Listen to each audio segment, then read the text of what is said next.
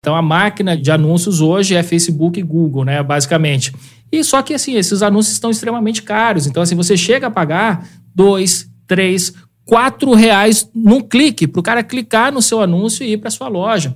Então, assim, até esse clique se transformar numa venda, vai um longo caminho. Você tem que ter eh, vários cliques que geram uma venda. Então, e no momento que você, pronto, gerou 10 cliques de 3 reais, você já gastou 30. Se você vender alguma coisa ali, você já não tem nenhum lucro, porque as margens do varejo, em qualquer varejo, são extremamente pequenas, né, Caio?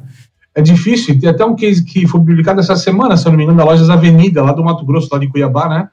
Uh, que eles, como estratégia, estavam tentando digitalizar o negócio, eles fecharam o e-commerce, viraram para a loja física os clientes para loja e começaram a lucrar de novo.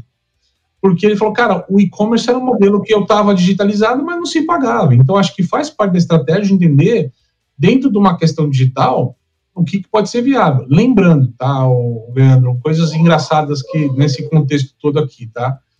Por N vezes eu tentava perguntar para o varejista, quando ele falava, ah, eu quero ser o mini canal, o mini channel, que é o termo bonito, tá? Eu perguntava para ele, falar, o que, que você entende por uma operação mini channel? O que que, é, qual que é a jornada do mini channel do consumidor? Na maioria das vezes que esses players me responderam, não tinha nada a ver com o mini channel. Simplesmente era comprar no online e retirar na loja, ou vice-versa, ou ter o estoque interligado, mas era muito longe do que seria de fato um omnichannel que é muito mais complexo do que isso. Então, assim, você vender hoje pelo WhatsApp, já é uma venda digital. E as pessoas esquecem disso. Tá? Então, vender pelo digital, caminho, beleza. Tem um site, aí são outros 500 que precisa ser estudado, de fato, como, como fazer esse negócio girar. E é o que você falou, né? A mídia absurdamente Cara, o CAC, o custo de aquisição do, do cliente, muito alto para o digital, cara, muito alto. Demais.